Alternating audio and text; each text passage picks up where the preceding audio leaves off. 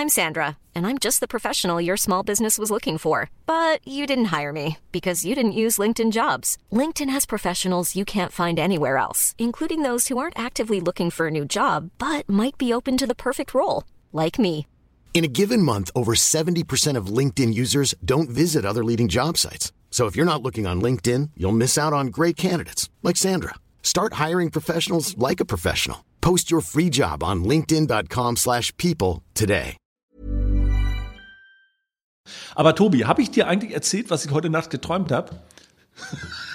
da lacht er jetzt schon, weißt du? Ich habe noch gar nicht erzählt, was ich geträumt habe. Also, ich habe heute Nacht geträumt, dass ich auf meinem Brett eine riesen Schneewelle reite. Und dann bin ich aufgewacht und was ich, was ich dann getan habe? Ja, dann habe ich mir dieses wunderbare Snowboard-Shirt, was ich gerade trage, Achtung, ich zeig's dir, angezogen. und dann dachte ich mir, jetzt bin ich total gut vorbereitet für unseren Podcast heute.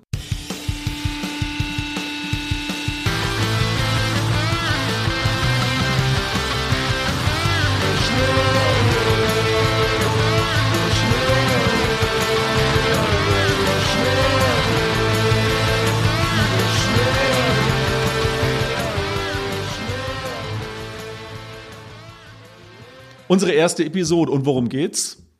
Es geht um Val Thorens und die Ski- und Border Week. Genau. Und dann war ich nämlich in der Firma und habe bei Facebook gesehen, die haben gerade heute Bilder aus Thorens gepostet, äh, wo es gerade frisch geschneit hat und sie dabei sind, die Pisten extra für uns zu präparieren. Und ähm, wie gesagt, es dauert nicht mehr lange. Am 13. Dezember geht's los und ab dem 14. startet, also 14. Dezember startet die Ski- und Border Week dann auch offiziell. Die Frage ist nur, warum sitzen wir hier und quatschen über Schnee? Mein lieber Tobias. Na, weil wir natürlich schon seit Monaten das Ticket für die Border Week in der Tasche haben. Ja, dank, äh, dank dir, Frau Steffen, unserer großen Reiseleiterin, die jedes Jahr die Organisation für diesen Trip übernimmt. Sehr gerne. Ja, ohne dich wären wir nicht dort, ja, und nicht Wo da, wir wo wir sind. sind. Genau. Ja, ähm, und äh, ja, wir freuen uns natürlich schon seit Monaten auf diesen Trip, den wir jetzt zum wiederholten Male machen werden. Ähm, meine Wenigkeit so zum, ich schätze mal, achten, neunten, vielleicht zehnten Mal. Ähm, und äh, wir haben gerade eben in unseren Vorbereitungsgesprächen auf diesen Podcast festgestellt, dass wir uns nicht ganz einig sind, wann wir eigentlich das erste Mal gemeinsam dort waren. Irgendwann zwischen 1999 und 2002. Seit wann gibt's die Border Week? Die Border Week gibt es seit 1997. Und äh, ich meine, ich, das wäre 99 gewesen. Du sagst eher so 2001, 2002. Für beide Geschichten gibt es gute Gründe und dieses Geheimnis wird vielleicht nie gelöst werden. Aber wenn wir in Erfahrung bringen, ob du dieses Jahr wirklich das zehnte Jahr dort bist, würde ich erwägen, ähm, darüber nachzudenken, ob ich dir möglicherweise den goldenen, Höhen, äh, goldenen Höhenmetermesser am äh, Der goldene Gipfel, die goldene Gipfelnadel Ja. für das Zehnjährige. Da müssten wir mal das CRM-Programm von äh, E&P-Reisen anzapfen und gucken, ähm, wann ich das erste Mal da war. Ach, das finden die bestimmt für uns raus. Ich glaube auch. Seit wann äh, fährst du denn eigentlich Snowboard, Tobi? Ähm, das kann ich ziemlich genau äh, eingrenzen auf so irgendwas rund um meinen 18. Geburtstag. Also ich habe relativ spät damit angefangen, ähm, weil ich vorher immer Ski gefahren bin. Ähm, ich komme aus dem Allgäu eigentlich, lebe jetzt seit langer Zeit schon in Hamburg. Ähm, und im Allgäu ist das so, sobald man sicher steht, ja, dann wird man praktisch auch auf Skier gestellt. Und äh, ich glaube, so mit drei oder so werde ich angefangen haben, Ski zu fahren. Ähm, war aber nie besonders gut, weil das war damals noch die Zeit, in der man, äh, in der die Skier immer länger geworden sind. Und ähm, je länger die Skier waren, desto cooler war man natürlich auch so als als Typ. Ja? Je länger, desto besser. Ähm, und der letzte Ski, den ich mir damals noch gekauft habe, den habe ich sogar noch, weil der praktisch unbenutzt ist, ähm, war der Völkel P10 Riesenslalom in 2,2 Meter zwei oder vielleicht sogar 2,4 Meter. Vier. Und mit dem konnte ich eigentlich gar nicht mehr fahren. Ich war einfach nicht besonders gut. Und deswegen, Aber wenn ich das jetzt zurückrechnen darf, wenn ich dich äh, kurz unterbrechen darf, wenn die zwei Meter vier groß waren und man Faustform immer gesagt hat, zehn Zentimeter größer als man selbst, dann warst du also dementsprechend mal 1,94 Meter groß. Da ist die Frage, was ist passiert in der Zwischenzeit? ich sag ja, die Faustformel war nicht 10 Meter größer als man selbst, sondern die Faustformel war 10 Zentimeter. 10, 10, Meter, 10, 10 Meter, 10 Zentimeter länger als die anderen. Ja? Also man musste schon die längsten Latten haben, dann war man halt irgendwie auch am coolsten. Und äh, deswegen äh, verstauben die jetzt praktisch seit über 20 Jahren im Keller. Zu Hause und äh, ich glaube auch auf eBay will die keiner mehr haben. Die kann man sich bald in so einer Skihütte praktisch an die Wand nageln, äh, so praktisch wie diese alten Holzteile. Ähm, und dann bin ich halt auf Snowboard umgestiegen. Als ich mit diesen langen Skiern nicht mehr fahren konnte, habe ich mir so ein Snowboard besorgt und ähm, da war ich dann schon 18. Und was war der Impuls, der dich dazu getrieben hat, jetzt auf Snowboard umzusteigen? Weil ich einfach ein schlechter Skifahrer war ähm, und äh, auf dem Snowboard natürlich der erste Tag, das wird dir ja wahrscheinlich genauso gegangen sein, war so richtig kacke. Also man ist ja praktisch alle fünf Zentimeter, man ist aufgestanden, hingefallen. Und dann ist man wieder aufgestanden und dann ist man wieder hingefallen. Hast du es dir selber Also so war das jedenfalls bei mir. Ja, ja, genau. Ich habe mir das selber beigebracht. Ich war mit zwei Kumpels unterwegs. Wir hatten uns die Dinger äh, äh, geliehen. Sogar noch so Raceboards mit Skischuhen und so einer ganz ätzenden Bügelbindung. Ach du Kacke, ja. Ja, und das macht natürlich schockt überhaupt gar nicht. Und nachdem wir praktisch dann einen Tag, äh, also wir sind, waren wirklich eisern. Wir haben um neun angefangen, dann bis zwölf Uhr durchgefallen, äh, kurz Pause gemacht und dann den Nachmittag weiter. Also da ging gar nichts. Und ähm, ab dem zweiten Tag ähm, ging das dann aber schon echt ganz gut. Und dann hat man ja relativ schnell Fortschritte gefeiert.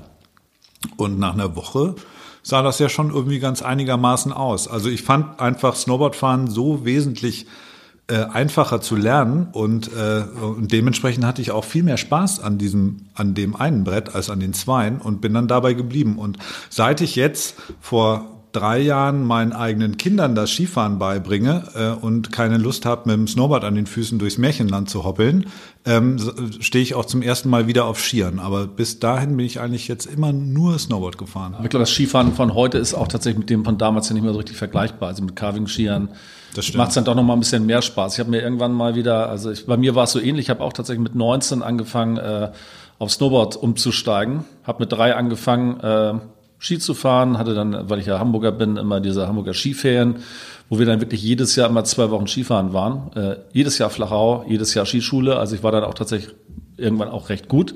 Hatte dann zwischen 13 und 16 so eine Phase, wo ich gar nicht äh, Skifahren war, weil ich auch keinen Bock mehr hatte, mit meinen Eltern in den Urlaub zu fahren. Und ähm, dann hat mein damaliger Mitbewohner mir mit 18, ähm, nee, mit 19 war das genau, mit 19 äh, so, ein, so ein Brett mitgebracht. Und zwar war der bei Karstadt und da hatten sie von 400 Mark auf 100 Mark so ein ähm, hellblaues Blackjack-Board. Äh, Ein ultra hartes Brett, irgendwie eigentlich nicht richtig geil aus heutiger Sicht, aber ähm, das war für mich damals der ausschlaggebende Punkt, dass ich mit dem Snowboarden angefangen habe, weil er mir dann für 100 Mark eins mitgebracht hat. Aber war das dann schon so ein Freestyle-Board mit, mit Softbindung oder auch noch so ein Race-Teil? Ähm, nee, das war schon äh, tatsächlich ein Freestyle-Board. Ähm, ich kann mich jetzt gerade nicht mehr so genau dran erinnern, was das eigentlich damals für eine Bindung war, die ich da hatte. Ich glaube, es war eine, eine klassische Ritschratsch-Bindung, bin ich der Meinung. Dann Okay. hatte ich irgendwann auch nochmal so eine, so eine Klickerbindung. Also ich habe da auch einiges durch, aber So ein Step-In-Teil, wo man einfach nur so draufsteigt? naja, genau, was? dann, Ja. genau. Also wir sind, das ist eigentlich ist es ganz praktisch, wenn man schlechte Schneeverhältnisse hat und dann wirklich, also im Tiefschnee Katastrophe, aber auf der Piste eigentlich immer ganz, ganz gut gewesen.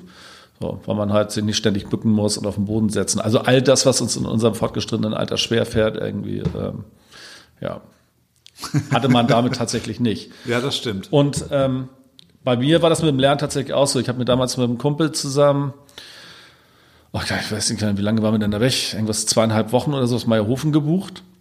Und dann auch mit der Maßgabe, wir fahren dahin und lernen Ich habe die Ski auch tatsächlich zu Hause gelassen. Und ähm, wir hatten überhaupt gar keine Ahnung, wie es geht. Und äh, ich habe den tatsächlich damals genötigt, wir fahren jetzt nach, ganz nach oben und äh, irgendwie kommen wir schon wieder runter. Und hat dann auch funktioniert, aber wir haben lagen halt sehr viel auf dem Boden rum, wie es ja äh, wahrscheinlich den meisten Leuten geht, die mit dem Snowboarden anfangen. Und wir haben es auch tatsächlich falsch rum gelernt. Das heißt, ähm, ich glaube, wenn man es heutzutage lernt und einen Lehrer dabei hat, der bringt einem halt bei, dass man halt auf die Knie fällt. Und wenn man dann so Ski äh, Knieschützer anhat, dann geht's noch mit den Schmerzen.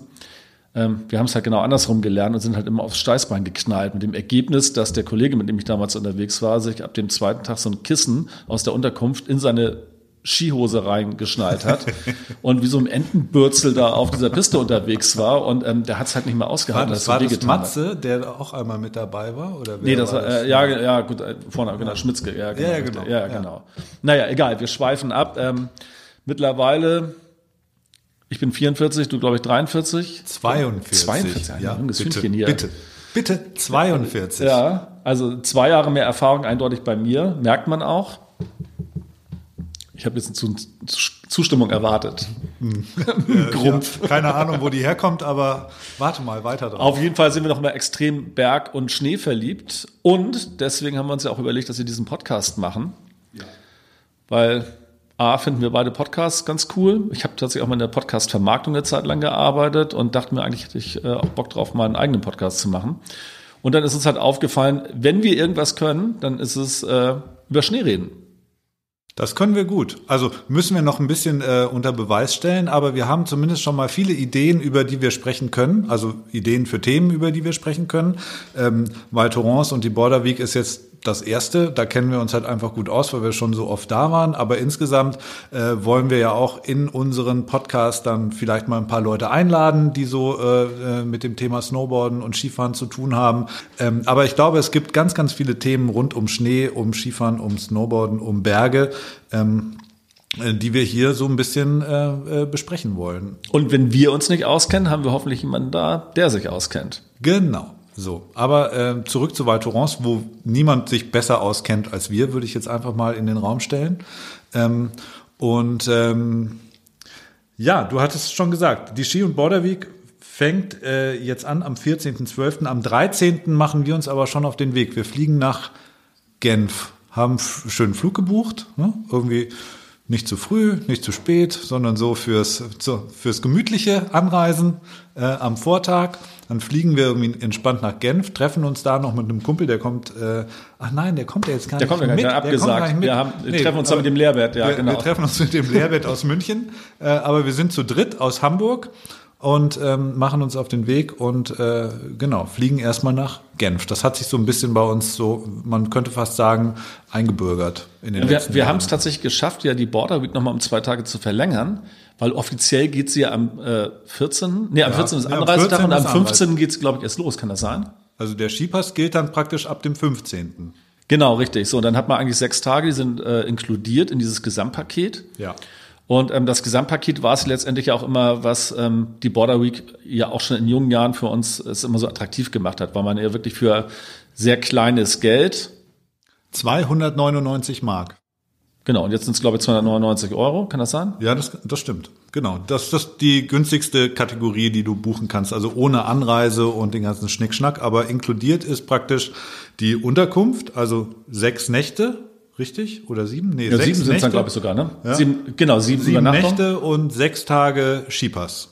Das ist praktisch das Bundle, das du für diese 299 Euro bekommst. Plus Eintritt in alle Bars und äh, die Hüttenparty am Montag oben auf dem Berg. Stimmt. Und früher waren auch noch richtig geile Konzerte mit dabei. Ne? Es gibt in Val Thorens dieses Centre Sportif mit Turnhalle und Schwimmbad und Tischtennisplatte und so weiter. Und da waren immer richtig große Acts. Und das war auch mit im Preis inbegriffen sozusagen. Ne? Wen haben wir? Also die Fantas haben da gespielt, äh, Sportfreunde Stiller waren da am Start, äh, äh, Ferris MC haben wir da gesehen. Die Elke nicht zu Die vergessen. Elke, natürlich, ja. Ferris MC. Äh, Ja. Warst du damals da, als er gespielt hat? Ja. Ich kenne das nur aus Erzählung. Äh, und äh, es war wohl so, dass Ferris damals ja noch den Spitznamen Fertig MC hatte und dem auch alle Ehre gemacht hat. Und zwar stand er wohl vorne auf der Bühne und ist tatsächlich im äh, Brausebrand beziehungsweise eher mit etwas Dope im Hirn die Bühne runtergefallen mit so einem Putzelbaum und lag dann unten im Schnee und hat weitergesungen. Das weiß ich nicht mehr äh, genau. Also ich kann mich an das Konzert jetzt so genau nicht erinnern. Ich weiß, dass wir ihn dort gesehen haben und er kann nicht in den Schnee gefallen sein, weil es war tatsächlich in dieser komischen, miefigen Turnhalle dieses Konzert auch von Ferris. Ach so, okay. Da, wo diese ganzen Trampoline aufgebaut sind, das wird ja alles leergeräumt oder wurde damals leergeräumt für diese Main Acts der Border Week. Genau, da kann ich mich auch Und noch da war das erinnern. Konzert. Genau, aber die hatten auch äh, parallel zu der äh, Veranstaltung in dieser Turnhalle, auch unten immer noch an dem, da wo jetzt diese Skischulen sind und sowas, da hatten sie eine Zeit lang auch immer noch eine kleine Bühne aufgebaut, wo dann auch immer noch Acts gespielt haben. Draußen. Draußen. Ja, ja, genau. genau. Das stimmt. Ja. Und das war allerdings meistens so, wenn dann dieses Konzert dann halt auch erst um neun oder sowas losging, dann war es auch einfach viel zu kalt. Also richtig Stimmung ist da eh nie aufgekommen. Und mittlerweile ist es ja tatsächlich auch so, ähm, dass es ja gerne zum Après-Ski dann so gegen 16, 17 Uhr auf dem Place de Caron heißt das Ding, glaube ich, oben. Ähm, also im, im äh, Center von äh, Val Thorens, wo sich alle Leute treffen. Dann ja auch immer noch den einen oder anderen Eck gibt, der dort auftritt, aber das ist dann tatsächlich eher so Après-Ski-mäßig für eine Stunde und dann haben alle schon Leute schon mal den ersten Drink in der Hand und genau, wir waren bei der Anreise und zwar sind wir damals, ähm, als wir noch jung und unverbraucht waren, äh, haben wir es tatsächlich noch geschafft, entweder mit dem Bus anzureisen, da waren wir ab Hamburg dann schon gut 20 Stunden unterwegs. Wir sind auch schon beim Auto angereist, da haben wir es dann in 15 Stunden gepackt ab Hamburg. Aber nichtsdestotrotz, das ist halt eine monsteranstrengende An- und Abreise. Also die Anreise geht ja immer noch, wenn man sich darauf freut. Die Abreise fand ich schon immer ein bisschen hart, wenn man jetzt eine Woche Border Week in den Knochen stecken hat und dann nur mal so lange im Auto sitzt. Aber auch das geht natürlich. Ich finde, so. damals, als man halt dann irgendwie 20 war, ging das ja einigermaßen gut. Also da strengt das ja nicht an. Da ist man ja, Fand ich auch. also hat man ja. sich ja eigentlich drum gerissen, irgendwie 15 Stunden Auto fahren, war ja irgendwie schon ganz cool. Noch schnell ein Mixtape fertig gemacht für die Fahrt. Ja, das war ja auch ganz wichtig. Und, äh, und dann ab nach Val Thorens. Vorher noch bei Aldi irgendwie den Koffer voll gemacht mit äh, Getränken und Essen und allem, was man so braucht, weil das ist natürlich so das erste Learning, dass man, dass man äh, nach dem ersten Val Thorens Besuch äh, zieht. Ähm, besser vorher im Tal einkaufen und nicht oben auf dem Berg. Denn oben am Berg kostet Schnittlauch, wie wir es gelernt haben, zehn Halme geschätzte 5 Euro. Das, Schnittlauch, das, das grüne, grüne Gold. Gold. der Franzosen. Ja, ja also das, das zu vergessen tut richtig weh im Geldbeutel. Ähm, da muss dann der Espresso am nächsten Tag ausfallen, wenn man sich vorher Schnittlauch gekauft hat. ja, aber die Franzosen geben einem das Gefühl, dass man was richtig Wertvolles bekommen hat, weil die sortieren diese Halme. Nach Größe. Und, und ja, nach Größe, nach Farbe. Die sind dann einzeln verpackt, so nebeneinander äh, wie die Orgelpfeifen, stecken die in dieser Plastikverpackung. Orgelpfeifen, ja genau. Ja, ja genau, so von groß nach klein. Und dann sagt man, hm, ja, oh, die sehen aber gut heute aus. mal eine Was Packung sollen die heute kosten? 7,80 Euro. Ähm, ja, das Haben wir noch Geld für Bier? Nein, wir wollen Schnittlauch kaufen. Genau, also das haben wir relativ schnell drauf äh, gehabt, dass wir vorher einkaufen, entweder halt den Kofferraum vollladen, äh, wenn man losfährt. Ähm, mittlerweile fahren wir immer nach Albertville zum Hypermarché. Genau, eigentlich hat sich gar nichts geändert, nur dass wir halt später einkaufen. Und dieser Hypermarché in Albertville halt, ist halt auch echt geil, das muss man halt dazu sagen. Also es ist der beste Supermarkt, den ich kenne. Allein diese Fischtheke, die 30 Meter lang ist und es gibt ja dort nichts, was es nicht gibt. Ja, der Bela hat doch mal eine, Eine Bowlingbahn. ja, genau. eine Bowlingbahn. Man kann selbst Bowlingbahn in diesem Supermarkt kaufen. Ähm, das ist schon, schon ganz cool. Ja, und ab Albertville ist es dann nochmal, also eineinhalb Stunden würde ich sagen, nach Val Thorens oben. Ja, knapp, ja. Also von Albertville sind es, glaube ich, nur noch 60 Kilometer oder so. Aber die geht's halt dann steil bergauf, irgendwie immer schön, Kurve links, Kurve rechts. Ähm, das dauert dann eine Weile. Ähm, insgesamt sind wir vom Flughafen in Genf, würde ich sagen, zweieinhalb Stunden oder so unterwegs, anderthalb nach Albertville und dann noch mal eine Stunde nach oben, ne? So jetzt Ja, so mal grob. ganz grob, ja. Genau, also man kommt auf äh, alle erdenklichen Arten und Weisen nach Val Thorens mit dem Auto, mit dem Zug, äh, mit dem Flieger, wir, also wie nach Genf. Von Hamburg aus gibt's da eine ganz gute Verbindung. Ähm, das passt für uns einfach ganz gut. Wir sind aber auch schon mal nach Lyon geflogen, als es nicht anders ging. Dann fährt man halt noch mal ein bisschen länger. Und nach Grenoble sind wir auch einmal geflogen, aber die Verbindung gibt's nicht mehr. Nee, das war nur ein Jahr, glaube ich. Ja. Hat sich irgendwie nicht Genau. rentiert. Das hat sich nicht rentiert und dieser Flughafen von Grenoble war auch verdammt schwer zu finden. Ich erinnere mich da an die Abreise, als wir Ja. nur noch äh, äh, den Wo Schlüssel wir mit dem vom Mietwagen über die Mietwagen Verkehrsinsel gesprungen sind und mit Tempo 190 durch diese Baustelle geheizt sind und es tatsächlich geschafft haben. Und dann kam ich an bei dieser äh, Sicherheitskontrolle und dann wollten die Facker meine Snowboardschuhe nicht mitnehmen. Ich dachte, die drehen durch, irgendwie, die habe ich mir gerade gekauft. Und ähm, da musste ich dann einen mittleren Aufstand äh, inszenieren und dann kam tatsächlich, haben die, glaube ich, irgendwie äh, eine Funkverbindung mit diesem Bien- äh, Kabinenpersonal aufgenommen und dann kam die Stewardess und hat dann meine ähm, Snowboardschuhe nach drin getragen. Da war ich ihr sehr verbunden, weil sonst äh, hätte ich leider nicht mitfahren können, weil ich hatte gerade für, ich glaube, ich weiß nicht, wann das Euro, das waren glaube ich schon Euro. Ich glaube, ich habe für knapp 400 Euro diese Snowboardschuhe gekauft. Das waren richtig geile Dinger. Und naja, dann sollten die nicht mit. Und Ich das Problem wäre aber noch, dass, gewesen, dass du die wie deinen Augapfel gehütet hast, weil das war praktisch dein Handgepäck, war so ein, so ein, so ein Schuhbeutel. Du hattest nur diesen Schuhbeutel dabei praktisch. Dein Koffer war ja aufgegeben oder so und du hattest als Handgepäck. Ich hatte gar diesen- nichts mehr, genau. Du hattest diesen Schuhbeutel in der Hand und da war, glaube ich, dann noch irgendwie, da waren halt deine Boots drin. ich meine, letztendlich war es natürlich auch ganz gut, äh, Wie so sich da einfach durchzusetzen, weil die hätten ja überhaupt gar keinen Bock drauf gehabt, irgendwie diesen Flieger wieder auszuladen. Das muss man dabei ja auch mal bedenken. Im Zweifel beugen sie sich lieber dem Wunsch des Kunden, wenn auch äh, mit Zähneknirschen, aber war dann okay. Ja, genau. So, wir sind nur noch nicht, äh, also direkt nach Val Thorens geflogen. Das geht nämlich auch. Ja, das geht nicht, aber Also nach äh, Courchevel. Genau, also genau. In dem Trois Valley, in diesem Skigebiet, gibt es nämlich auch einen Flughafen und der kommt auch in einem dieser James Bond-Filme vor. Ich glaube, der Morgen stirbt nie, wenn ich mich recht entsinne. Da springt er so dem Flugzeug hinterher, ne? Das hebt irgendwie ab und dann geht so eine Klippe runter und er springt dann irgendwie Also der, diesem der, Flugzeug hinterher und im Fallen klettert er rein und äh, reißt die Maschine wieder hoch. Sowas. James Bond halt. und, und dieser Flughafen hat es auch wirklich in sich. Also man muss, glaube ich, als Pilot äh, fliegt man über diese Bergkuppel und muss direkt danach dann auch schon im äh, Sturzflug nach unten gehen, um überhaupt diese Mini äh, Landefläche mitzunehmen. Und ich habe gerade neulich äh, gelesen, dass da jemand mit seinem Learjet wohl hinten gegen so einen Schneeberg irgendwie gegengeknallt ist. Und ähm, dann wird es halt schnell mal teuer. Aber ich glaube, die meisten Leute, die mit dem Learjet anreisen, die können es verschmerzen. Aber Das ist halt so, wie wenn du beim Einparken irgendjemanden anditscht. Genau, ja, so für, Scheiße, Und naja. so ist es halt in der Liga halt auch so, boah, ja, gut, dann, ne? Nehmen Also- wir halt den anderen. Und ähm, die haben da, glaube ich, auch verhältnismäßig viel Hollywood-Prominenz, die dann halt äh, ihren Skiurlaub dann in Courchevel verbringen. Und ähm, da ist die Anreise per Learjet natürlich ganz angenehm. Und man fährt ja tatsächlich mit seinem Snowboard dann oder mit seinen Skiern halt tatsächlich auch an dieser Landebahn dran vorbei. Bevor man sich unten im Tal dann äh, einen Espresso für 10 Euro gönnt. Ja, da ist auch richtig was los. Also jedes Mal, wenn wir da sind, landen da und starten ja da die Maschinen. Das ist ja nicht so, als wäre das nur einmal die Woche, sondern da ist ja, da fährst du vorbei und dann landet so einer. Und man fragt sich, wer da aussteigt. Ne? Sebastian Vettel oder Brad Pitt oder wer auch immer. Oder halt die Leute, die keiner kennt. Oder wir irgendwann. Ja, was haben 50.000 Euro braucht man, ne? Oder so ein Charter-Ding, Hamburg, Courchevel. Also erzählt all euren Freunden von diesem Podcast, damit wir so viel Werbeumsätze machen, dass wir uns diesen fucking Learjet leisten können. Also das wäre uns schon sehr wichtig. Aber wir würden euch natürlich danach auch erzählen, wie es war. Also insofern ist es eine klassische Win-Win-Situation. Da würden wir uns bereit erklären, ähm, diese Reise zu dokumentieren. Ja. Okay, erklärt es, das setzen wir auf unsere Liste. Genau, was mir noch gerade einfällt, äh, wenn man keine Lust hat, sich äh, einen Mietwagen zu nehmen am Flughafen, kann man auch, das haben wir auch schon mal gemacht, ähm, da war unser Tontechniker hier, damals, äh, ich hatte meine Kreditkarte ausgereizt, da ging gar nichts mehr, weil ich gerade irgendwie einen Schrank oder sowas gekauft hatte. Und unser Tontechniker hier, mit dem ich auch das erste Mal damals, äh, mit, als wir im Urlaub waren, halt tatsächlich in Waltrons bei der Waterleague waren, der hatte nämlich keine Kreditkarte und wollte dann mit viel Gelaberei den Mietwagenverleiher ähm, davon überzeugen, Bargeld zu hinterlegen, was der natürlich konsequent abgelehnt hat.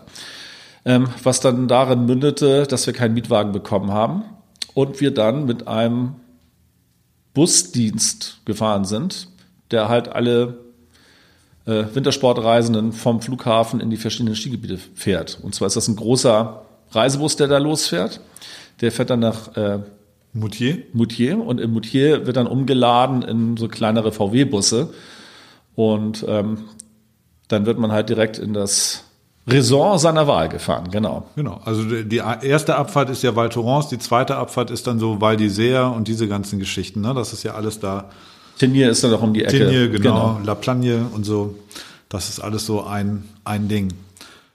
Genau, so, und dann kommt man ja oben ähm, in Val Thorens an und ähm, checkt dann in der Regel, äh, wo ist das nochmal, an diesem Corne, glaube ich, da gibt's dann halt so eine Niederlassung, oder nicht eine Niederlassung, aber so ein, so ein Büro, so ein temporäres Büro, was äh, EMP-Reisen dort dann ähm, während der Border Week am Start hat und dort holt man dann seinen Skipass ab und seine Reiseunterlagen und alles, was man so braucht. Checkt dann in die Unterkunft seiner Wahl ein und ähm, die, ja, die erste Unterkunft, die wir damals hatten, das war tatsächlich ja noch so eine totale Bretterbude. Das war eigentlich eher auf eine Person ausgelegt, wenn man es genau nimmt und da haben sie dann halt fünf Leute reingequetscht. Zwei Zimmer, wenn man reinkommt, kleiner Raum, in dem drei Leute in so einem Etagenbett geschlafen haben und zwei Leute auf so einem ausziehbaren Schlafsofa im äh, im Wohnzimmer. Wohnzimmer, ja, ja. Und da ist aber trotzdem ja alles dabei. Man hat eine kleine Badewanne mit dabei. Ähm, es gibt sogar ein Scheißhaus, ja. Also auch äh, da muss man nicht auf den Gang gehen. Und ähm, äh, eine Küchenzeile, alles voll ausgestattet. Also alles, was man braucht Also eigentlich. auch Also- auf beengtem Raum kann man eine ganz gute Zeit verbringen. Und Nee, das da ist dann kann man nicht- tatsächlich diese 300-Euro-Variante, die wir eben schon mal kurz angerissen haben. Da kann man nicht meckern. Also ähm, vor allem, es ist ja immer so, es ist ja immer so gut, wie man sich selber macht. Ja? Und wir haben es natürlich äh, uns richtig äh, gediegen äh, angedeihen lassen. Ähm, du hattest irgendwie hier alles, was man braucht, um ein schönes Zürcher geschnetzeltes an. ich hatte einen Pürierstab dabei, wenn du es genau wissen möchtest. Dein also kulinarisch waren wir sehr, sehr weit vorne damals. Sehr weit vorne, genau. Wir hatten es ja vorhin schon mal so im Zimmer nebenan, die äh, äh, Miracoli Spaghetti mit Tomatensauce und bei uns gab's das Drei-Gänge-Menü. Gekocht auf einer Platte und in einem Topf. Zürcher geschnetzeltes, Kartoffelklöße und Blaukraut, wenn ich Und mich richtig Schnittlauch für erinnere. 50 Euro. Schnittlauch nicht zu vergessen. Konnten wir uns das damals schon leisten. Nein, damals kein Schnittlauch. Nee, damals mussten wir uns noch über Wasser halten mit. äh, Wir hatten ja nichts, nicht mal anderen, Schnittlauch. Bei anderen einzecken und so. Ja. Ja. Und sich dann satt essen. Gut, ähm, ja, Jetzt mittlerweile sind sind wir wir in der Super Deluxe VIP, weiß der Geil was, äh, Variante angekommen. Dazwischen gibt's noch drei andere Kategorien. Ja. Aber jetzt ist tatsächlich so schon seit ein paar Jahren, dass wir irgendwie halt auch Bock auf ein bisschen Komfort haben. Ähm, haben dann in der Regel halt auch mal so einen kleinen Kamin mit dabei. Es gibt, glaube ich, bei den großen Unterkünften dann auch noch so einen Whirlpool mit auf dem Balkon. Also da, die können schon richtig was, die, Also in dieser aller, allergünstigsten Kategorie hast du jetzt, glaube ich, auch nicht unbedingt ein Schwimmbad im Haus oder so. Ne? Das ist da, glaube ich, nicht mit dabei. Aber wenn du halt dann so die nächste oder übernächste Kategorie ist in der Regel ja ein Schwimmbad im Haus oder so ein Wellnessbereich, den du dann nutzen kannst. Und in dieser Super Deluxe VIP-Kategorie steht dann so ein Jacuzzi auf dem Balkon. Den haben wir aber dieses Mal nicht, weil wir, glaube ich, es nur bei Sechser- oder Achter-Apartments gibt und wir sind ja dieses Mal nur zu dritt. Und jetzt so fünf Leerbetten zu zahlen, wäre jetzt wirklich ein bisschen dekadent. aber ja. naja, könnte man drüber nachdenken. Für nächstes Jahr, genau. Nächstes Und wichtiger Jahr. Hinweis beim Wellnessbereich, niemals ohne Höschen in die Sauna. Das mögen die Franzosen gar nicht. Nein, das sind Textilsaunen. äh, genau, da wird man schnell des Raumes verwiesen. Das stimmt. Mit wehender Banane aus der Sauna geworfen. Ich erinnere mich an diesen, an den einen Trip, als wir auf dem Weg zurück, weil wir dachten, wir sind besonders schlau und hängen noch einen Tag dran, äh, weil auch der Rückflug aus Genf anders war, sind wir doch noch nach Chamonix gefahren. Von Val Thorens nach Chamonix, haben da eine Nacht gepennt und Ach ja, wollten stimmt, dann ähm, am Mont Blanc Snowboard fahren, bis wir dann gemerkt haben, dass es am Mont Blanc gar keinen Lift gibt. Sondern äh, wir waren dann irgendwo anders fahren und das war so ein bisschen enttäuschend Das haben dann gut. gesagt, wir verbringen den Tag einfach noch im Schwimmbad ähm, bevor wir dann zurückfliegen. Und da hing doch, kannst du dich erinnern, an der Kasse so ein Dieses Schild. Schild. mit einem etwas blassen Typen in so äh, mit kleiner Plauze ähm, in so Boardshorts durchgestrichen. No, das wollen wir hier nicht sehen. Und darunter ein Bild von so einem braun äh, von so einem braun gebrannten äh, äh, fitten Athletentypen in so einer Speedo. Und das äh, wollten anscheinend die Angestellten dieses Schwimmbads äh, bevorzugt haben. Und äh, Und wer wurde dann aus dem Verkehr gezogen? genau. Das, ja, das war wohl ich, weil ich mir dachte, also das Schwimmbad war ja auch total leer. Ne? Wir kamen da an und es war praktisch niemand da. Und ich dachte mir, gut, also hä, verstehe ich nicht ganz, was soll das? Und es war dann ja auch saß- augenscheinlich keiner da. Und Ja, dann ja, genau, aber ja sag ich. zwischen so zwei, äh, was war das, der Übergang, glaube ich, von der Umkleidekabine zur Dusche. Ja. Da saß doch in diesem kleinen Minischlauch an der Seite, Da saß da diese Oma. Ja, da saß so eine Oma unten in der Kabine und hat mich da irgendwie zurückgeschickt. Mit Recht. Äh, ja, naja, Mit deiner Punkrock-Attitüde bist du halt in äh, Chamonix ja nicht so. genau. Und mit meiner Punkrock-Attitüde habe ich natürlich äh, artig kehrt gemacht, ja, habe mich wieder angezogen, bin wieder hoch zur Kasse Um dir eine Speedo zu und leihen. habe mir irgendwie für fünf Euro so eine Speedo ge gekauft oder nee, ich glaube, die gab es schon zu kaufen oder waren das so Leihbüchsen? Jetzt von der Leihbüchs bin ich der Eine Meinung. Leihbüchs? Ich weiß es nicht mehr genau. Auf jeden Fall saß die recht knapp. Und äh, Aber du konntest sie gut tragen. ich, ja. ich kann alles tragen. Ähm, ja, also das nehmen die Franzosen wirklich ernst. Von daher der Hinweis, äh, nicht, äh, nicht ohne Höschen saunieren, ähm, ist ernst zu nehmen. Sonst wird man da gleich äh, gerügt und des Hauses verwiesen. Gerügt? Gerügt, ja. Also das haben die Franzosen nicht so gern. Ansonsten ist dieses Angebot in den Unterkünften in Val Thorens eigentlich top, muss man sagen. Genau, aber wir Also- fahren ja auch nicht hin, weil wir Wellness machen wollen, sondern wir nutzen natürlich auch das wirklich sehr umfangreiche, das sehr, wirklich sehr umfangreiche äh, auch ähm, Angebot abseits der Pisten. Und zwar weitführend äh, die Hüttenparty am Montag meistens. Aber um das einmal richtig zu stellen, der wirkliche Grund ist ja das umfangreiche Angebot an Pisten, das uns dorthin zieht. Also das Linie- vielfältige in erster Linie Angebot wir neben der Piste Sports ist natürlich das ist klar. schön, aber wir wollen natürlich in erster Linie Snowboard fahren. Genau, und davon, äh, von Pistenkilometern gibt's da ja jede Menge. Ja.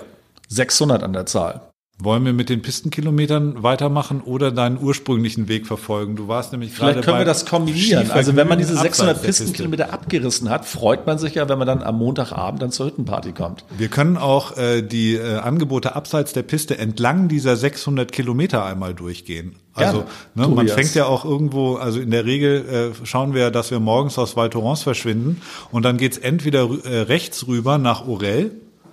Das finde ich ja, ist ja so ein kleiner Geheimtipp. Da geht, kommt man nämlich von unten irgendwie, muss man auch erstmal mit der Gondel hoch. Da hast du also nicht den riesen Parkplatz gleich unten, der tausende von Leuten anzieht, sondern da ist es ja dann eigentlich noch leerer als im Rest des Skigebiets. Und immer Sonne. Immer Sonne und unten ja wirklich eine sehr, sehr nette Hütte, wo man dann so den ersten, äh, so am späten Vormittag, sagen wir mal, die erste Kaffeepause einlegt. Das ist schon sehr nett, finde ich. Ich auch. Ja, genau. Da hat man dann irgendwie äh, auch richtig lange Abfahrten. Das finde ich ganz top in Orel. Also wenn du von ganz oben irgendwie startest, bist du schon eine Weile unterwegs, bis du unten wieder ankommst. 3 Minuten 30, ich habe es mal gemessen. 1,30? 3,30. 3,30. Ja, siehst du, das ist ja schon mal Oh, wenn man Gas gibt, ist das schon ordentlich. nicht ne? so. Also das irgendwie bei, bei äh, hoher Geschwindigkeit da brennen die Oberschenkel.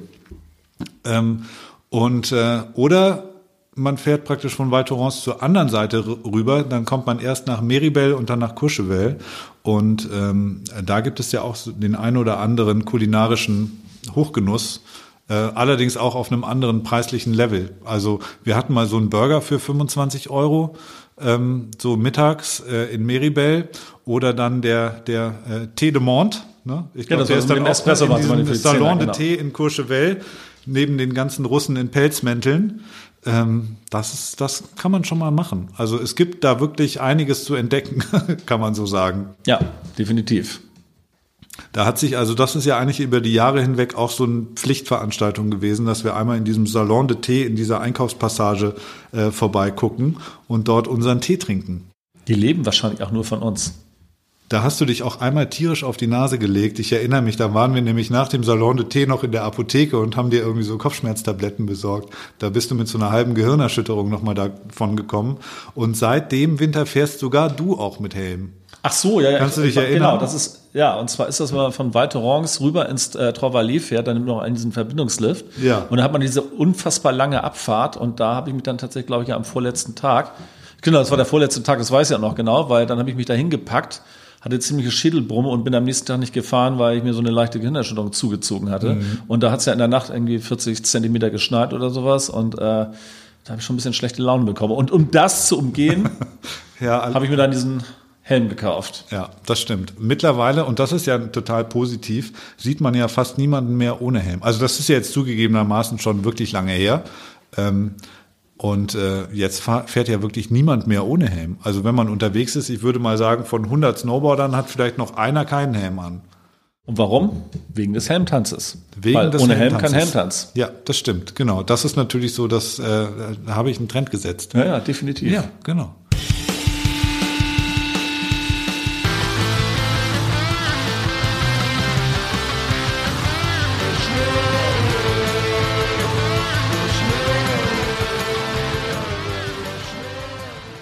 Gut, ähm, wo waren wir stehen geblieben? Ach ja, genau, Pistenkilometer und diesem wunderschönen Skigebiet, wo einem auf jeden Fall nicht langweilig wird, weil man kann auch in diesen sechs Tagen oder in unserem Fall jetzt acht dieses Jahr, ähm, findet man jeden Tag eigentlich nochmal eine neue Ecke, wo man vielleicht möglicherweise noch nicht gefahren ist und äh, bleibt dann ja auch gerne mal an dem einen oder anderen Lift hängen, weil das ist echt ein tolles Gebiet. Total. Also was ich halt mega finde, ist, dass du zu der Zeit, also wenn die Border Week ist, gibt es ja auch in dem Angebot von, von E&P-Reisen so, äh, dann bauen die so einen kleinen Funpark auf, wo auch irgendwelche Coaches dir dann zeigen, wie man da irgendwelche Tricks machen kann und über die Kicker und über die Boxen springt und so weiter. Ähm, du kannst Material testen und diesen ganzen Kram machen. Lawinenkurs haben wir auch mal gemacht. Lawinen, ja. Stimmt, genau, richtig, ja. Also Das es gab war keinen Schnee, dass eine Lawine hätte runterkommen können, aber wir haben diesen Kurs gemacht und wissen jetzt, wie es theoretisch abläuft. Ja, aber das war eigentlich ganz Das war interessant. wirklich in- ganz interessant so. Ja, der, der Guide hatte zwar, also der Skigebietsguide hatte zwar Ahnung. keine Ahnung vom Der war das Skigebiet, erste Mal, glaube ich, da und wir kannten das Gebiet deutlich besser als er, aber, ähm, aber es war war schon ganz, ganz netter interessant. Typ. Ja, ja, genau. Und dann äh, haben wir da so wie heißt das, Schneebilder oder so haben wir gemacht, ne? Wenn man das so mit der Schaufel so absticht und dann Genau. guckt, wie da so die Schichten sind und dann das ins Rutschen kommt und so. Schon beeindruckend. Und man, man kriegt vor allem ein Gefühl dafür, dass es dann doch nicht ganz so ohne ist, einfach mal in so einen Hang reinzuspringen, ähm, wenn man das nicht so richtig beurteilen kann, äh, was da so die letzten Tage und Wochen an Schneefall und Sonnenschein etc. passiert ist und welche Exposition dieser Hang hat, wie viel Neigung etc. Das kann schon das Man fährt ein bisschen bewusster ausgehen. seitdem, finde ich auch. So, aber wenn man dann einen Tag dort ist, dann freut man sich ja auch schon auf die Hüttenparty, um die Überleitung jetzt zu meinem Thema von eben zu bringen. Ja, das stimmt. Und diese Hüttenparty ist tatsächlich ein Highlight. Ähm, ich glaube, seit zehn Jahren ungefähr ist das Team Rhythmusgymnastik dabei. Das so ein, äh, es war mal ein DJ-Duo, mittlerweile sind sie zu dritt, auch schon seit ein paar Jahren, ähm, die so ein bisschen so eine Bad Taste Party am, am Berg feiern. Ähm, und die schaffen es tatsächlich dann, ich weiß nicht, auf wie viel Metern Höhe ist diese Hütte, wo das stattfindet, 2600 Meter Höhe, würde ich sagen, so 300 Meter über Val Thorens oben am Berg. Genau. Ähm, da ist dann so eine kleine Bühne aufgebaut. Da sind dann so ungefähr 500, 600 Leute, würde ich denken. Und wenn das Team Rhythmusgymnastik auflegt und die Leute schon mal die ersten zwei Drinks irgendwie in der Birne haben, dann ist da meistens auch extrem gute Stimmung angesagt und die Leute sind gut am Feiern. Und Bad Taste Party, weil sie ja immer irgendeinen, ähm, eine Showanlage mit dabei haben. Ja, also irgendeiner zieht auch immer blank.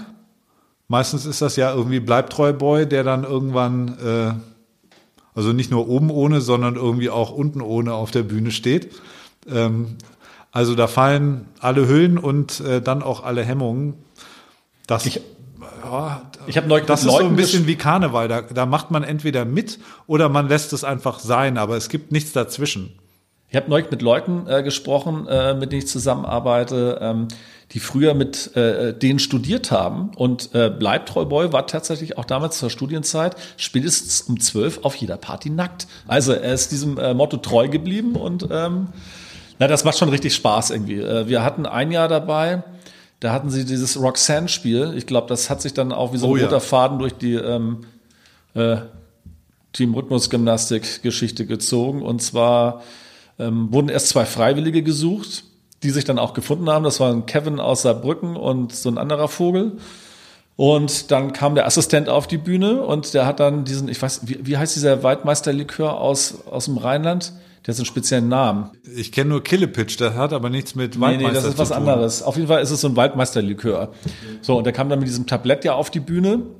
Und dann war die Ansage, bevor wir jetzt mit unserem Spiel starten, braucht er erstmal von beiden ähm, eine Aussage, ob sie, wenn sie denn gewinnen sollten, auch bereit sind für die Bonusrunde. Was von beiden mit einem klaren Ja beantwortet wurde. Und dann ging das Spiel los. Ähm, und zwar musste dann jeder dieser beiden Kandidaten bei jedem Mal Roxanne einen Schnaps trinken. Und dann Also die haben Roxanne von Police aufgelegt, ne? Genau. Ja. So, und wenn man das Lied so ein bisschen vor, vor Augen stimmt nicht, aber ähm, Vor Ohren. vor Ohren hat, dann ähm, spätestens beim Refrain ähm, tja, kommt schon der ein oder andere Schnaps zusammen. So, und der Kevin hatte dann irgendwann nach dem 14. Schnaps Schlucksperre und hatte noch drei weitere Schnäpse in der Hand und wurde dann mit lautem Hallo von der Bühne ähm, komplimentiert. Und der andere Kollege, der jetzt gewonnen hatte, ähm, dem winkte ja nun dieser riesen Hauptpreis, der angekündigt wurde, ähm, Whirlpool Party mit den heißen Bitches von E&P reisen, worauf die etwa etwas äh, spärlich aus der Wäsche guckten. Und dann war das das Spiel der Bonusrunde äh, Unterhosentausch mit Bleibtreu Boy. Oh Und ja. als sie dieses Spiel nur angekündigt haben, war der Typ bereits auf der Flucht. Äh, Bleibtreu Boy stand unten ohne an seinem äh, Plattenpult und ähm, dann wurde der Typ aber aus der Menge gefischt und auf Händen wieder zurück auf die Bühne getragen. Und ja, irgendwann Der hat hatte er dann, natürlich nach 17 Waldmeister-Schnaps irgendwie äh, erhebliche Probleme, seine Unterhose loszuwerden. Äh, Bleibtreu Boy hat es souverän innerhalb von wenigen Sekunden geschafft. sich dieser zu entledigen, aber der Genau, andere und hat sie dann aber dann ordentlich, also hatte, glaube ich, so ein Bein so leicht auf den Monitor am Bühnenrand gestellt und äh, mit wehender Banane dann gewartet, bis der andere sich endlich aus seiner Skihose gequält Und als das hat. Spiel beendet war, ist er auch direkt unten ohne geblieben. Das fand ich auch äh, ja, der bezeichnend. hat dann einfach wieder platt, weiter Platten aufgelegt. Ne? Und dann haben wir doch später den äh, Kevin, da warst du, glaube ich, oben und ich bin dann mit dem Kollegen, mit dem wir da waren, auf Toilette gegangen und haben dann unten am Pissoir den Kevin getroffen und haben dann mit dem geschnackt und dann gingen wir so die Treppe hoch und dann meinte, hey Jungs, trinken wir einen Schnaps zusammen? Ich dachte, ey, der Typ hat gerade 14, 14 Waldmeisterliköre getrunken und will jetzt Schnaps trinken. Also irgendwie Respekt. Haben wir dann auch getan und dann kamen wir ja an und ähm, dann war äh, große Freude angesagt, als du dann auch den Kevin endlich kennenlernen Endlich durftest. durfte ich ihn auch kennenlernen, ja. So, und Ende von dieser Party oben am Berg ist eigentlich immer so um, ich glaube, so gegen neun oder sowas, dann Feierabend. Dann gibt's ja die große Fackelabfahrt. Und wir hatten ein Jahr hatten wir einen dabei, der hat es nicht mehr richtig rum in seine Skier reingeschafft. Der hat die ganze Zeit versucht, die Skier falsch rum anzuziehen. Also die Leute dabei zu beobachten, wie sie von dieser Hütte aufbrechen, ist ja sowieso schon Unterhaltung genug. Alle mit Äh, fünf Atü auf der Leitung. Das ist schon. Und dann äh, kannst du dir eigentlich immer so am Pistenrand aus diesen Netzen raus äh, äh, äh, poolen. Da findet man immer, also ein bisschen Fang hat man da immer drin. Ja, immer da, wo Äh, Slow draufsteht, man soll langsam fahren, genau, dann landen dann die Besuchskis drin. Und ähm, ja, bei dem Kollegen, der seine Skier nicht angekriegt hat, war es ja tatsächlich so, der ist dann Schuss den Berg runter. Also ist jetzt auch nicht so super steil, aber man kriegt schon ein bisschen Speed drauf. Ist dann unten angekommen, ist zum Stehen gekommen und ist dann umgekippt. Und dann hat er, glaube ich, irgendwie diesen kleinen. Berg, den wir ja hochgehen mussten, hat er, glaube ich, eine Stunde gebraucht, weil nichts mehr ging. Ja, das ist immer ein bisschen mies, wenn du dann in Val Thorens unten ankommst und dann musst du ja zu deiner Unterkunft dann nochmal hochstapfen. Also meistens da, wo wir im Oxalis gewohnt haben, das sind dann nur so, ich würde mal sagen 200 Meter, aber die dann so steil die Piste hoch, das tut schon schon weh. Ähm, ansonsten ähm, sind ja praktisch alle Unterkünfte tragen ja das Prädikat Ski in, Ski out. Also du kommst ja, Ja. eigentlich überall ran. Also jetzt auch so ganz normal am normalen Skitag, jetzt nicht abends um neun. Ähm, aber sozusagen aus der Haustür raus, Brett ran, ja, und los geht's. Und genauso auf dem Weg zurück kannst du dann direkt vor die, Ein vor die Tür vom Skikeller fahren und äh, abschneiden. Das ist schon sehr komfortabel. Ja, das ist richtig cool. Die. Skipisten gehen dann auch so durch den Ort durch. Ne? Also in Val Thorens ist ja praktisch auch autofrei, bis auf den Tag der Anreise, wenn alle natürlich mit der Karre ans Hotel fahren, um auszuladen. Und dann gibt es natürlich dann da irgendwie auch eine Müllabfuhr und irgendwie eine Polizei und so weiter, die da fahren dürfen. Aber ansonsten fährst du ja praktisch oder gehst du zu Fuß oder fährst mit dem Brett oder auf Skiern da durch den Ort. Das ist ja super geil. Also du kannst auch direkt am äh, Pizzaladen oder am Geldautomaten oder am Supermarkt oder beim Bäcker ähm, halt direkt ranfahren, wenn, wenn sich der, wenn, wenn so ein Hüngerchen äh, kommt. Äh, schon ziemlich komfortabel. Finde ich auch. Und ich finde auch dadurch, dass dieser, äh, dieser Ort halt komplett autofrei ist, das macht es halt auch angenehm. Also das erste Mal, als ich da reingefahren bin, habe ich erstmal so einen leichten Kulturschock bekommen, weil ich äh, nicht wusste, ähm, dass man auf die Idee kommen kann, solche Riesenbauten mitten in die Berge zu zimmern. Ja. Und im Sommer ist es ja auch wirklich alles andere als schön dort, aber sobald da der erste Schnee liegt, ähm, ja, ich würde jetzt nicht nur sagen, dass man sich damit arrangiert hat, sondern es ist ja auch tatsächlich ganz, ganz cool dort. Auf jeden Fall. Also deswegen fahren wir jetzt auch schon so oft dorthin ähm, und genießen das jedes Mal, weil das einfach mega schockt, weil das Laune macht und äh, ja, so vorsaisonmäßig einfach nicht viel los ist. Also um, den, um die Saison zu eröffnen, ist es genau das Richtige. Man sollte sich in der Tat, und das haben, das ist ja noch unsere Aufgabe, sich so ein bisschen in Form bringen, ne? Weil so jetzt so sieben Tage auf dem Brett, Am Glas meinst du? sowohl am, ja, äh, na gut, das, da haben wir ja eigentlich da immer so eine gewisse Normalform haben wir da ja eigentlich immer. Ähm, aber ich meine jetzt so dieses ganze, weißt du, Bücken, so Bindung auf, Bindung zu. Wir sollten uns langsam nach so einem Eurojobber umgucken, der uns die Bindung auf und zu macht.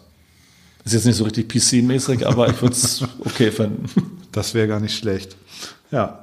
Und ähm, das hatte ich vorhin noch vergessen. Also dieses, diese 600 Kilometer Piste sind natürlich auch immer wieder garniert. Also es gibt natürlich irgendwie von der blauen bis zur schwarzen Piste alles. Ähm, zwei Sachen finde ich mega gut. Das eine ist, du hast tatsächlich die Möglichkeit, so von einem der höchsten Punkte, die es im Skigebiet gibt, bis und das äh, erfordert natürlich eine gewisse Schneelage, äh, bis nach Saint-Martin abzufahren. Das liegt, glaube ich, auf 1600 Meter oder so. Das haben wir auch einmal geschafft, als es richtig viel Schnee gab. Und dann stehst du halt einfach mal, ich würde mal sagen, 45 Minuten auf dem Brett, bis du von ganz oben bis ganz unten äh, ähm, durchgefahren bist. Das hat man sonst halt sonst nirgendwo.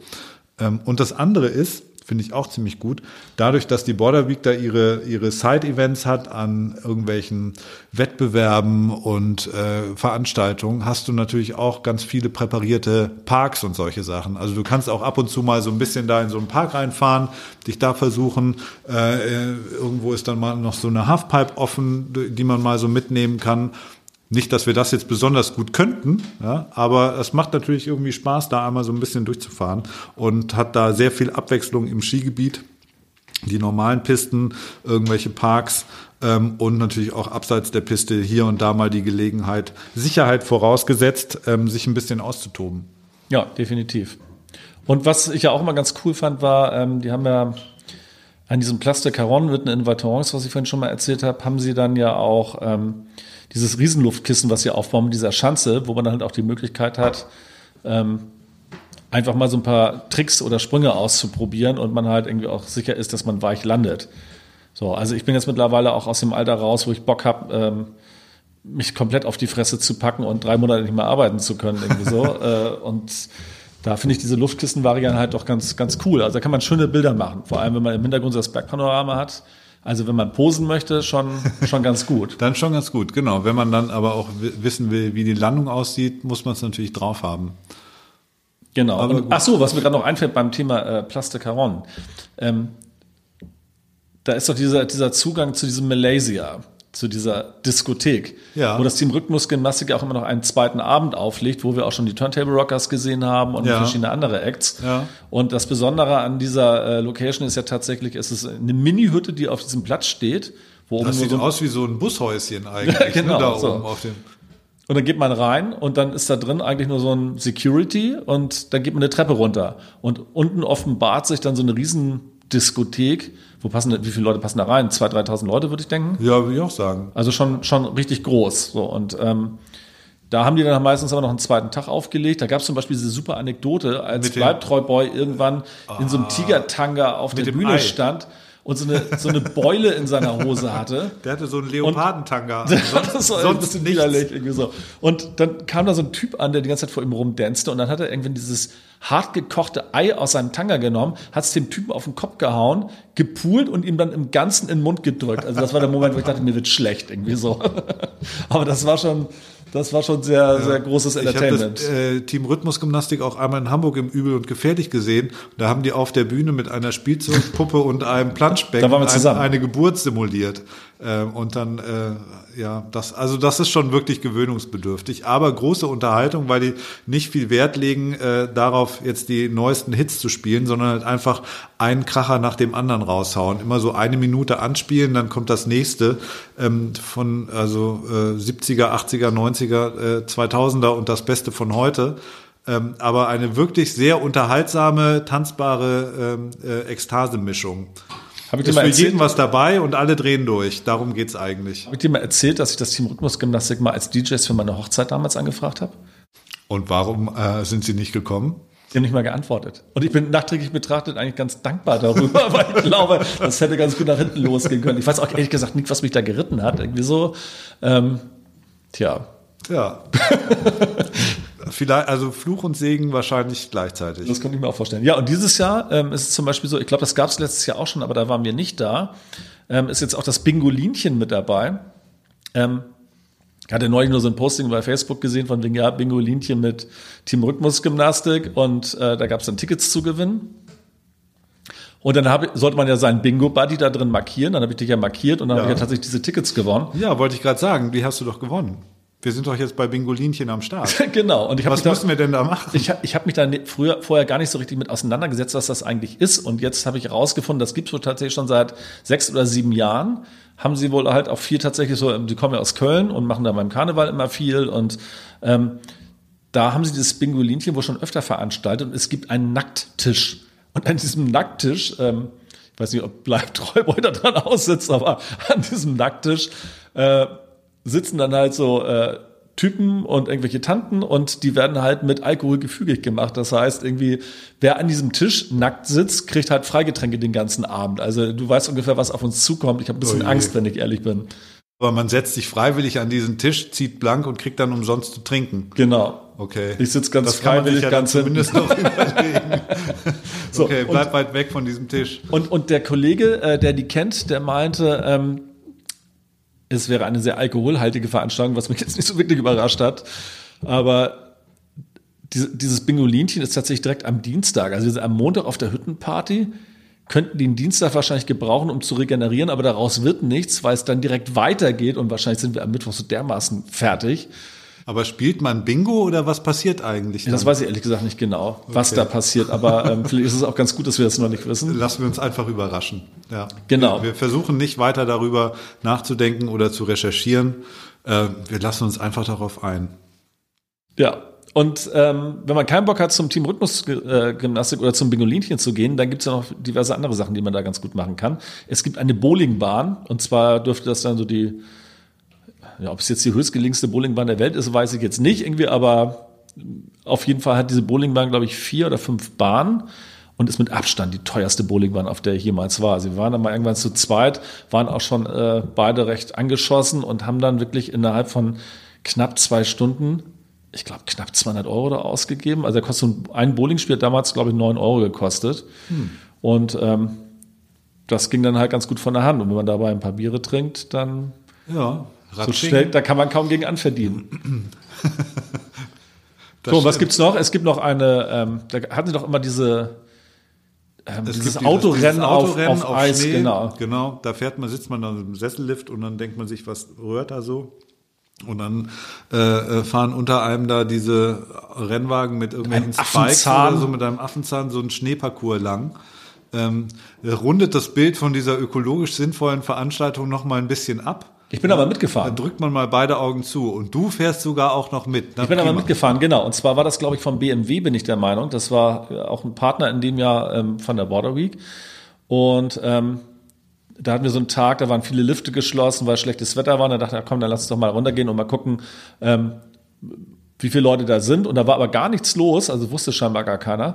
Und dann sind wir da halt mit diesen Profi-Fahrern äh, halt über diese Eisfläche geschlittert und ähm, die haben, glaube ich, auch eher nur so Halbgas gegeben. Und trotzdem war es so, dass man dachte so, oi, jetzt wäre es ganz gut, wenn wir mal langsam mal die Kurve kriegen würden. Also die ähm, wissen schon, was sie tun. Die wissen, was sie tun, ja. Definitiv. Und dann gibt es ja noch so Sachen, ähm, auch im Rahmen von der Border Week, wie so Snow-Soccer-Turniere und, und Schneevolleyball und solche Geschichten. Ne? Also immer so an, am Ende des Skitags auf diesem Plastikaron bauen die da noch irgendwelche Sachen auf. Dann kannst du so Skidus leihen, da machen die auch einmal in der Woche ist so eine so eine Nachtfahrt, wo die mit diesen Skidus irgendwo den Eine Berg Nachtfahrt, fahren. Tobi? Nachtfahrt. Ach so, Nachtfahrt, ah ja. Habe ich doch gesagt.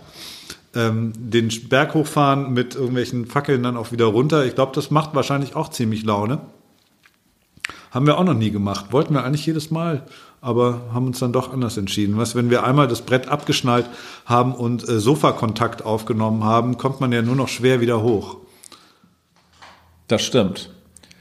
Und ähm, wir haben ja so ein, so ein Gesellschaftsspiel weiterentwickelt. Und zwar haben wir aus Monopoly Schnapsopoli gemacht. Auch ein wunderbares Spiel für diese Woche. Ja, das stimmt. Jetzt und glauben aber äh, unsere Hörer so langsam, dass wir eigentlich äh, da nur zum Saufen hinfahren, ne?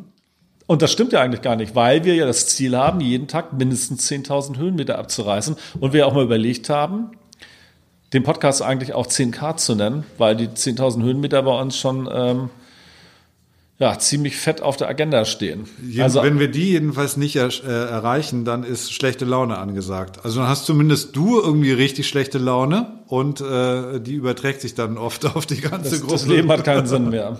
Wir haben die 10.000 Höhenmeter nicht geschafft. Nee.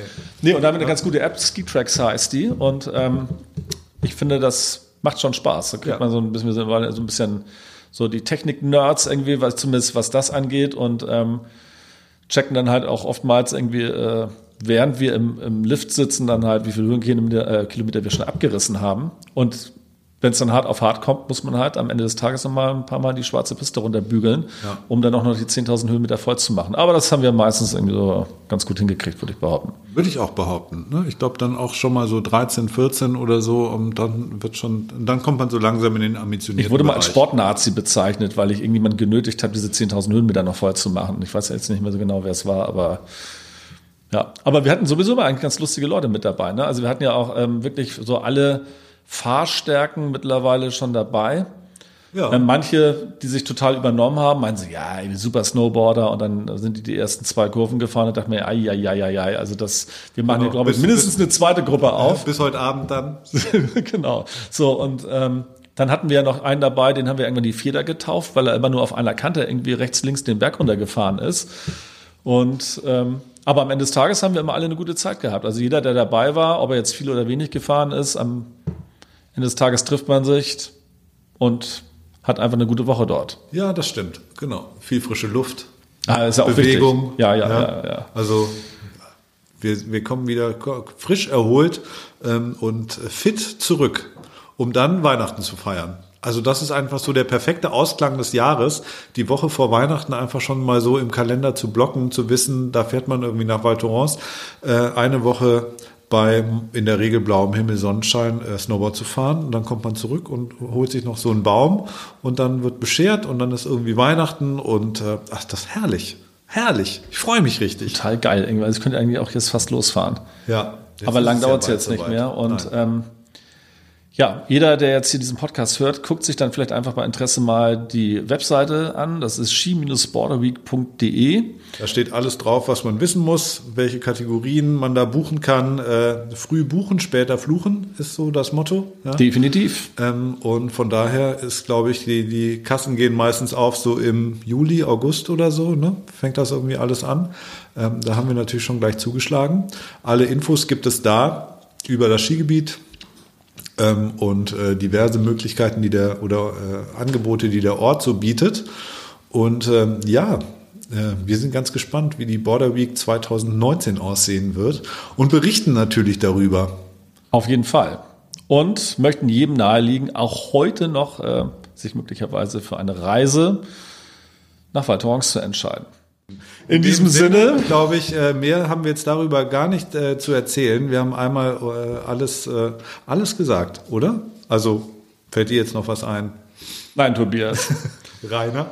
Unsere nächste Ich bedanke Folge. mich sehr herzlich äh, für dieses angeregte Gespräch.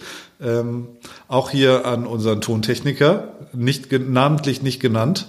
Äh, ein, ein Dankeschön und Bis bald. bis bald. Thank you.